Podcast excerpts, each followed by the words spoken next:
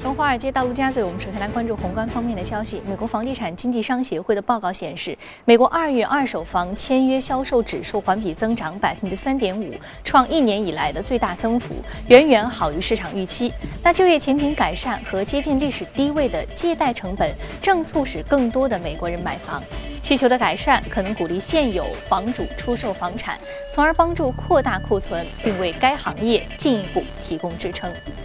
市场密切关注美联储官员对于再次加息问题的表态。那旧金山联储主席威廉姆斯周一表示，他认为美国经济表现非常良好，真正的问题是全球金融和经济形势的发展。全球经济问题正在阻止美国这一世界最大的经济体回归利率正常化。巴西或中国经济放缓，对于美国将会产生巨大影响。他指出，与欧洲和日本不同，缓慢通胀不会促使美联储采用负利率的政策。美国有其他的政策工具，包括量化宽松政策和前瞻性指引。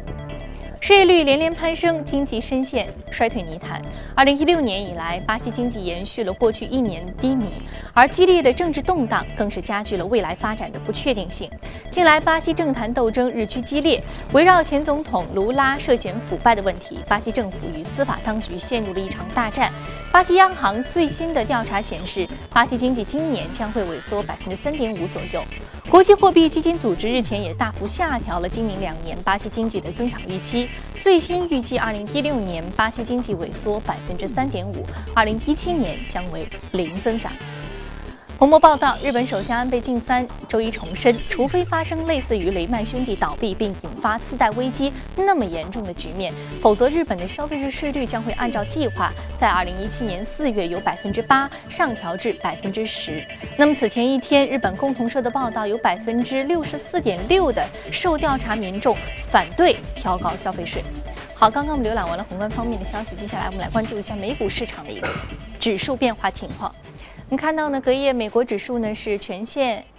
出现一个涨跌互现的态势，道琼斯工业平均指数上涨百分之零点一一，纳斯达克综合指数下挫百分之零点一四，而标普五百指数微幅上涨了百分之零点零五啊。我们知道欧洲其他市场呢都是仍然处于节日休市的状态。好，接下来马上关注到的是第一财经驻纽约记者格威尔收盘之后给我们发回的报道。早上主持人，隔夜美股投资者情绪比较谨慎。周二，美联储主席耶伦将会发表讲话，周五将会公布重要的非农就业数据。美国的贸易赤字较预期来得更大，并且一月份的消费数据下修，令几家投行纷纷调降了一季度的 GDP 预测。巴克莱将美国一季度 GDP 预测下调至百分之零点九，而高盛呢则将一季度的 GDP 增速调降至百分之一点七。个股方面，安邦保险领衔的财团再次调高对喜达屋的收购报价，将以八十二点七五美元每股的价格全现金形式收购喜达屋，收购总价接近一百四十亿美元。对此呢，万豪方面表示，其所提出的收购协议依然是最适合于两家公司的。而在这一消息公布之后呢，万豪的股价大涨百分之四，喜达屋的股价涨幅超过百分之二，报在八十四美元附近，高于安邦提出的收购价，也就意味着投资者认为万豪方面可能会继续调高收购报价，进入下一轮的竞购。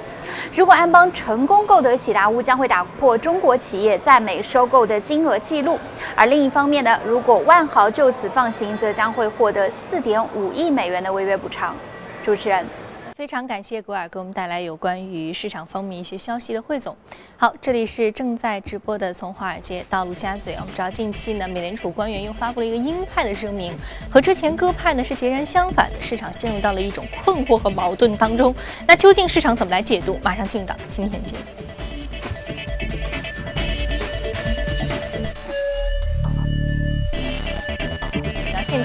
来自于盛宝金融的分析师罗康杰先生，罗先生早晨好。早晨好。嗯，我们先来说一说这个美联储最新的一个声明吧。为什么之前是鸽派，现在是鹰派？美联储政策这个变化原因是什么？哦，准确讲的话是说，他呃两周前的这个会议的一个会议内容是偏鸽派的。那么上周呢，由于有美联储的几位官员相继发表了鹰派的一个言论，所以就引发了一个市场比较困惑的一个政策导向。对这种呃前后鹰派和鸽派的一个呃落差的变化很大，引起了市场上的一个可以说是一种困惑。但是回过头去看呢，我们看到其实美联储三月份会议上所展现出的这种鸽派姿态呢，是稍微有一点出乎市场预料的。因为按照美联储自己惯常的做法的话，它就会不断的强调未来的经济、未来的货币政策决定呢取决于经济数据的变化。那么其实我们看到二月份还有三月份，其实美国的一些经济数据呢都是好于预期的，啊，包括它的就业、包括通胀，还有包括这个去年第四季度的一个 GDP 数据，那么都是呃比市场预期的要好一些，没有市场预期的这么差。那么所以市场之前呢，其实在会议前呢是比较倾向于认为，那这些积极的一个变化因素会对它的会议声明。呃，或者说是耶伦的讲话里面有所反应，但事实上呢，并没有多大的一个反应。那么，所以市场本身是感到有点意外的。而上周的这些官员的一个鹰派的言论呢，反倒是比较符合当前啊美国经济数据所展现出的一个真实的状况。也就是说，经济数据近期的一个改变呢，是显示出美联储呃在年内的仍然有一个。比较大的一个加息的一个可能性，那么从这个角度来讲的话，市场也是很快接受了这样的一个信息，所以看到上周的话，美元呢是在呃基本上呃收复了美联储会议后的绝大部分失利，那么其他的像大宗商品价格呀，包括原油，还有这个呃。啊，欧美的一些股市，那么都从高位有回落的一个走势，当然也有这个长周目前的一个本身的获利回吐啊，技术面的一些压力，包括欧美的很多股指呢，其实从技术面看，之前是略微比如说有背离、有动能不足的一个迹象。那么当然也有本身啊，最近我们看到呃二月份以来的全球的风险资产的一个上涨，包括商品、商品货币啊，还有股市呢，主要是因为受到这个政策暖风的一个推动带动下的一个上涨，而在它背后呢，全球经济形势还包括商品市场一个供需。关系呢，并没有明显的一个改观，所以市场本身对它一个上涨的持续性呢，就存在一定的疑虑。那么，所以在美联储官员发出这样的一个鹰派言论之后，使得它的一个政策的一个走向又再次变得不这么确定的一个情况之下呢，相当于这个最好的一个。啊，利好的推动因素呢，暂时变得不确定，那所以市场就陷入一个调整、一个整理的一个走势。所以从当前来看的话，我们觉得本周的话还是一个谨慎啊、观望的一个姿态为宜。那么具体看一下，比如说本周像周五就要发布的一个美国的一个非农就业数据，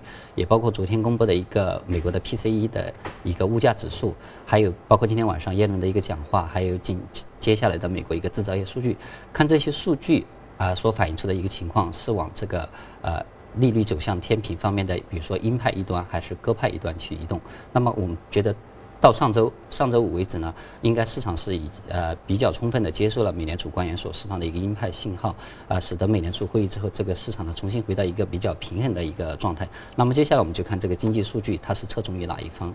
而呃，从另外一个角度看的话，我们也看到美元指数呢，它其实呃，比如说昨天上涨到二十天均线之后，还是有比较大的一个阻力，并没有啊直线的继续加速上攻。当然，跟欧美的一个继续处于节假日呢，也是有一定的关系。但是总体看的话，我们还是以前的一个观点，就是美元呢，大致目前啊近期呢还是会保持在下方九十三以上、上方一百以下的这样一个区间之内。那么九十七左右呢，仍依然是它的一个中间的一个区间内的一个强弱的一个分水岭。嗯，好，那我们知道接下来我们市场该如何去反映美联储这样一种政策风向呢？现在我们分析了这么多啊，但是我们知道美联储第二轮加息步伐什么时候开启是市场争论的最核心的一个焦点。那罗先生，你对此的观点是什么？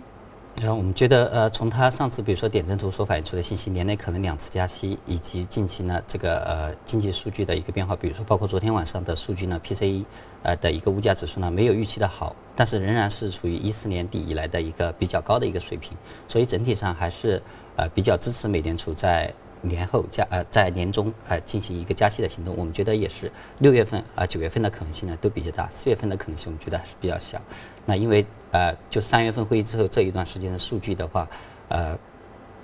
这一段时间出现的一个数据呢，可能对于呃不至于这么快改变美联储的一个立场。同时的话，最近它的一个姿态的一个转变呢，我们也看到，呃，重新新兴市场的波动性呢开始有所上升，包括商品货币啊，新兴市场货币呢有一个承压回落的一个迹象。那么它引起的金融市场反应呢，也需要一段时间来观察。嗯，所以说我们看到还是需要有一个比较长的一个周期给市场来反映的。所以说，美联储呢上一次啊说鸽派这个言论，重要的时候考虑到了一个全球市场的一个经济的变化。对，这是一月会议。这是一月会议非常重要的一个声音啊。所以说，美联储接下来可能它的这个呃加息步伐什么时候开启，考虑的其实不仅仅是它国内的一个经济因素，还有全球的一个资本流向。嗯，好，非常感谢罗先生这一时段给我们带来点评。接下来我们来关注一下啊，隔夜领涨的板块和个股分别是什么？好，我们要说到的是生物技术、房屋建筑，还有特色零售板块的相关个股是领涨的。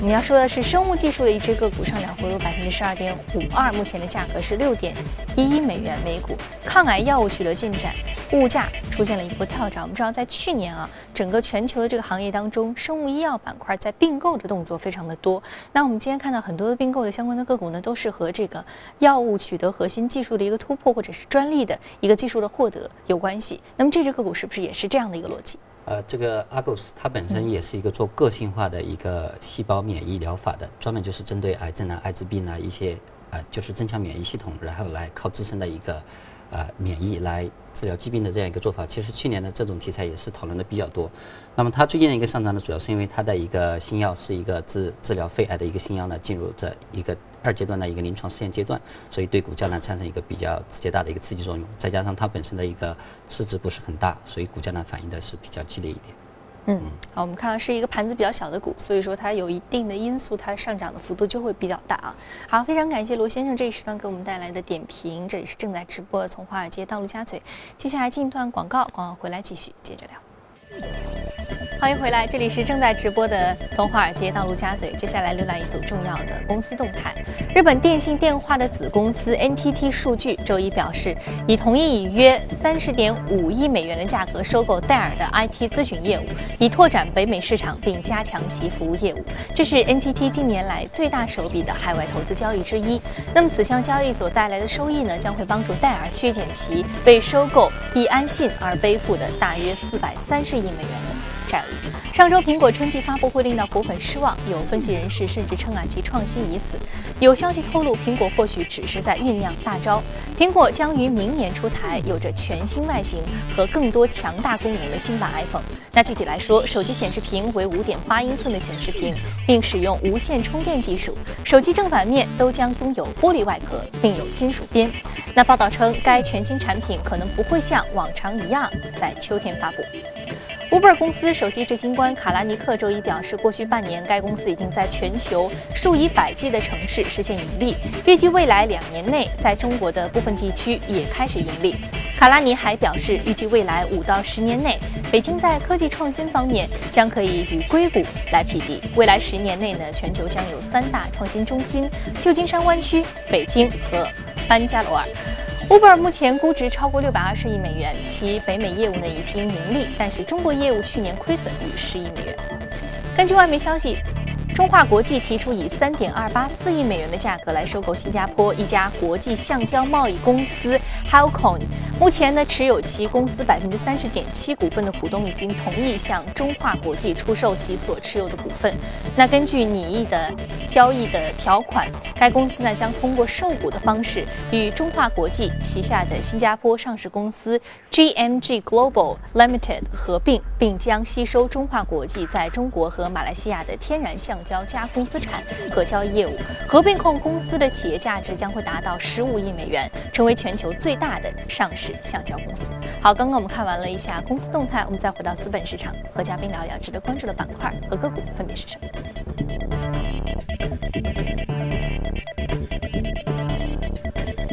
我们首先要说的是 AutoZone，是汽车配件和零部件的厂商，下跌幅度百分之零点四；另外一个是通用磨坊，是食品板块上涨幅度百分之零点八五啊。我们先来说一说这个汽车零配件板块啊。今天来聊到这个板块，主要的一个原因是因为这个，我们知道这个呃美国汽车业的一个目前的一个状况，呃相对而言还是比较向好，所以说我们知道有很多这个汽车零部件厂商啊为此而受到了一个板块的带动，还是有一些比较亮眼的表现。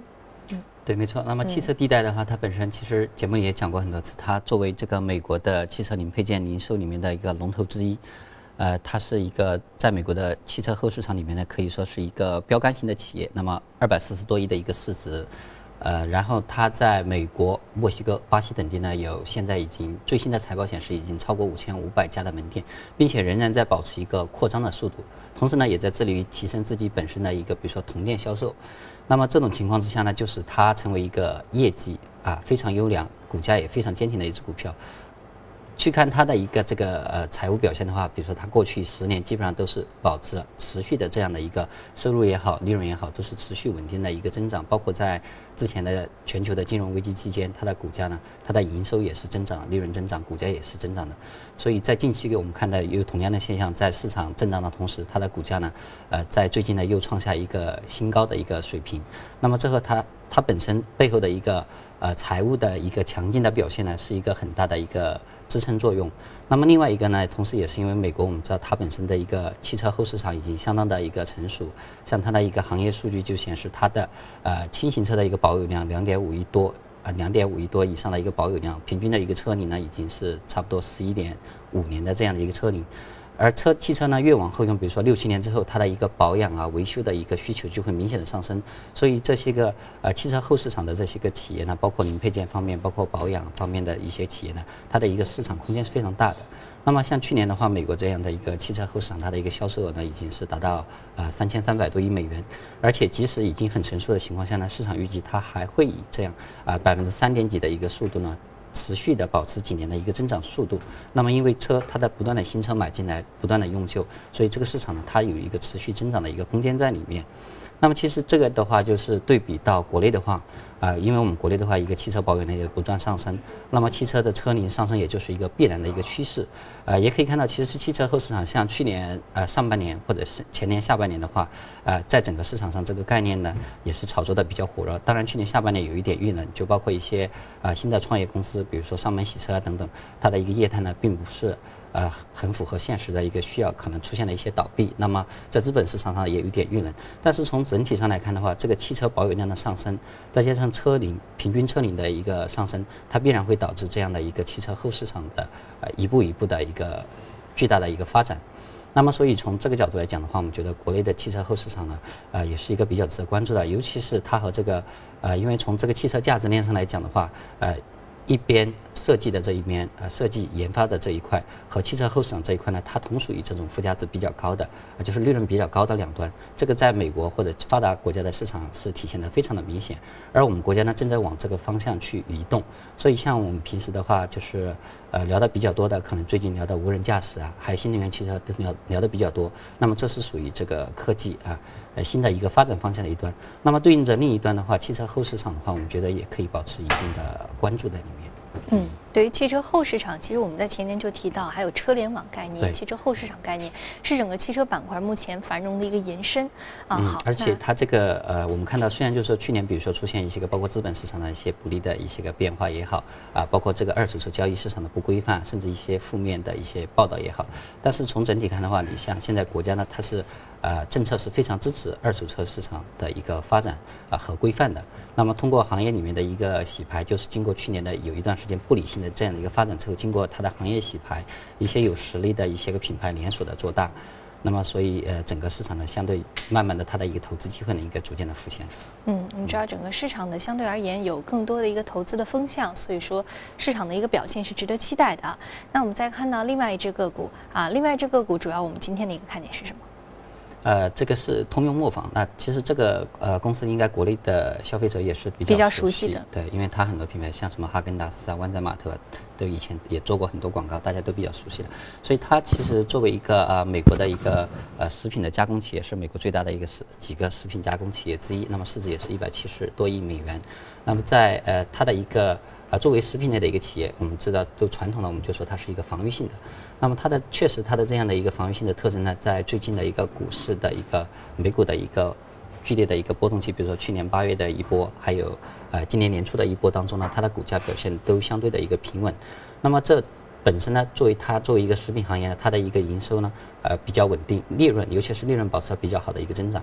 那么这些年，像这个通用磨坊在内的一些包装食品呢，它其实因为很多消费者他的一个偏好，呃，往这个有机食品呢，还有这个天然食品方面更健康的食品转移，所以对他们的呃收入呢是产生了一定的负负面的一个影响。那么收入可能有点止步不前，但它的利润呢，呃，通过这个成本削减呢，还是有一个持续的一个增长的过程。而尤为令投资者，尤其是很多长线投资者啊，比较这个。呃感到满意的就是它的一个股息率，在过去的七年当中是不断的提升。那么最新的它的股息率达到百分之三，你对比比如说美国的短期国债的一个收益率，那么它的这样的一个股息呢是非常有吸引力的。而据他自己的数据呢，过去五十年当中，通用磨坊它自身回报给股东的一个总回报呢是平均年复合的一个增长率啊达到百分之一十三。就是给股东的回报是在不断的增长当中的。虽然它的股价呢，我们可以看到在牛市的时候呢，呃，因为它本身作为一个防御类的一个股票，在牛市当中它呃可能跑输给大盘。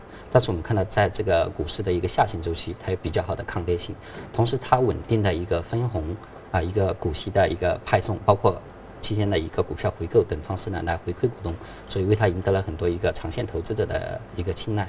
而从整体看的话，我们其实也看到呃。美国，比如说这个美股当中的一个必需消费品啊，比如说标普五百指数里面的这个几大板块里的这个必需消费品板块，那么在过去的大半年时间里面，从这个八月份啊这一波下跌，也包括今年年初一波下跌，可以明显看到这个整个板块的一个回撤的幅度呢，要是是明显小于。大盘的回撤幅度，那么其实准确的讲呢，从十二月以来，那么标普五百指数里面必须消费品板块整体的一个表现呢，它就是持续好于这个指数标普五百指数本身的，所以它的避险属性从一个比较长的周期看是的确可以得到体现的，也是在当前一个市场情况不是很稳定，尤其是比如说包括海外股市啊，经过持续的上涨之后，可能动能有所。啊，不足，包括指标上的一些背离，那么也包括这个呃经济基本面和盈利前景并没有明显改善的情况下，市场对它的一个持续性、上涨性存在质疑的一个情况下呢，这些避险的一个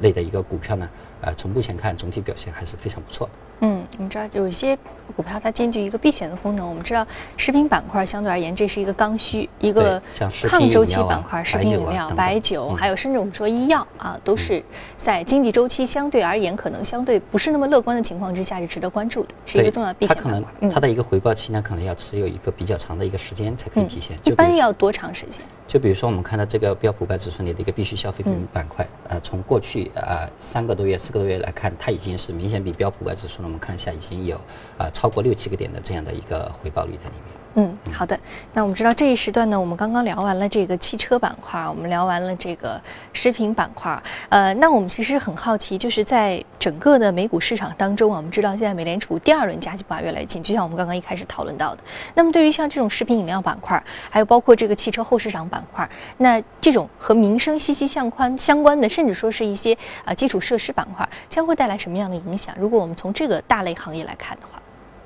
呃，总体看来，我们觉得它美联储加息背后的一个最大的背景，还是说它的一个呃充分就业之后呢，一个薪资水平在上升，也就是大家的一个呃收入、一个购买力在上升。那么的消费意愿就会随之而上升。所以，对于整个大的消费来讲，应该算是一个长期的一个利好的因素在里面。嗯嗯嗯，那我们知道，那其实我们看到食品板块啊，相对而言和其他这种消费板块是不太一样的。比如说，它是每天都必须要的。比如说，我们像通用磨坊，比如说我们甚至说像其他商品类的这种公司啊，所以它本身的这个呃每天国民的这个消费量，其实它已经达到了一定的高度了。那么，食品这种东西会不会说随着我手上的钱更多了，我的工资更高了，去增加消费呢？因为它本身这个边际效应相对而言看到这个像通用磨坊很多它。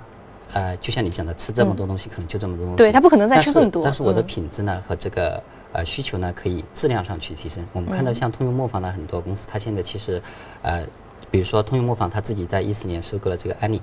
的这样的一个有机和天然食品这样的一个品牌，所以他就希望以后的一个增长呢，可以更多的寄希望于这个，比如说有机食品、天然食品这种价格更高、利润更高的一个产品。而且本身数据显示呢，像这个有机食品、天然食品，它过去几年的一个增长率可能达到年百分之十几的一个增速，比我们整体的一个食品啊传统食品，呃，它是有一个明显的一个增长、加快增长的一个趋势在里面的。所以这个可能成为大家收入水平提升之后一个新的一个增长方向。所以说，可能在量上未必会增多，但是从质量上可以增高，就提升提升提升的是品质，对更高价格、更高品质、有机的，然后说是纯天然的，像这种概念可能更加盛行。所以对于食品本质的这个品质要求更高，所以说企业在定价的时候，可能对于这种相对而言比较呃新锐的这种有机食品啊，或者说相对量供应量比较少的食品，它可以提高它的价格，增加它的利润。所以是从这部分来看，还是说经济周期到了这样的一个点的话，它还可以是提高这样一个消费的比例啊。那么我们刚刚所说到的这个汽车后市场，哎，就更好理解了。如果说手上有钱了，换车意愿更高了。所以说，这样的一个循环带动作用，对于整个行业板块还是比较比较有强有力的刺激的。那和这两个板块相对比较类似的板块，还有什么是值得我们关注的？也是受益于整个这样一个消费意愿的提升。呃，像国内的话，大家现在其实始终有一个主题，就是消费升级嘛。也包括比如说我们大家觉得这个人口老龄化带来的一个消费的一个呃转变，也包括以后二胎概念带来一些题材，都是最近呃会反复炒作的一个消费方面。另外就是像体育啊，还有这个娱乐啊。啊，包括我们讲的，其实讲的虚拟现实，它也跟这个娱乐有很大的一个关联性在里面。嗯，这些消费方向呢，其实也都是我们比较长期看好的。嗯，好的，非常感谢罗先生这一时段跟我们来聊一聊整个消费板块啊，受益于这样的一个消费意愿增长所得到的一个行业未来前景的提升。好，这里是正在直播的从华尔街到陆家嘴。接下来呢，我们来关注一下其他方面的消息啊。另外，您今天播出内容可以通过我们的官方微信公众账号“第一财经资讯”查看。另外，你有什么样的意见和建议，可以通过微信留言，搜索“第一财经”进行收听。登录到荔枝和喜马电台。好，节目的最后来关注一下，从古代起制造和使用香品，就是阿拉伯人生活当中不可缺少的一部分。那么，在巴林朱奈德香水店的历史呢，已经超过了一个世纪，至今仍然在不断的为当地人提供新的香氛。不仅如此啊，这个店沁人心脾的香气也已经飘向了全世界。走进巴林首都麦纳麦有名的露天市场，水店并不是一件难事。不光是它的百年招牌和玻璃窗中琳琅满目的香水瓶，仅是店里传出的香味就非常诱人。早在1910年，朱奈德香水店的创始人赛义德·朱奈德·阿拉姆就已经在这里调制各种香品了。一开始，他的产品没有名字，但随着生意越做越大，并且有机会接触到欧洲的香水品牌后，赛义德开始为自己的香品分类并命名。如今，朱奈德香水店已经在巴林开设多家分店，产量也不断提高。各色香水的配方和成分当然都是保密的，但不难发现，和很多欧美香水相比，朱奈德香水店的产品气味更加自然。独具特色的香氛少不了精美包装的衬托。朱奈德的香水瓶是根据香氛本身的特点精心设计的，其中也融合了设计师对阿拉伯传统文化的思考。目前，品牌在全球各地设有一百四十个销售点。阿拉伯香氛的名气虽然早在莎士比亚时代就已经传播开来，但时至今日，像朱奈德这样的品牌正致力于让更多人了解既传统又现代的阿拉伯香。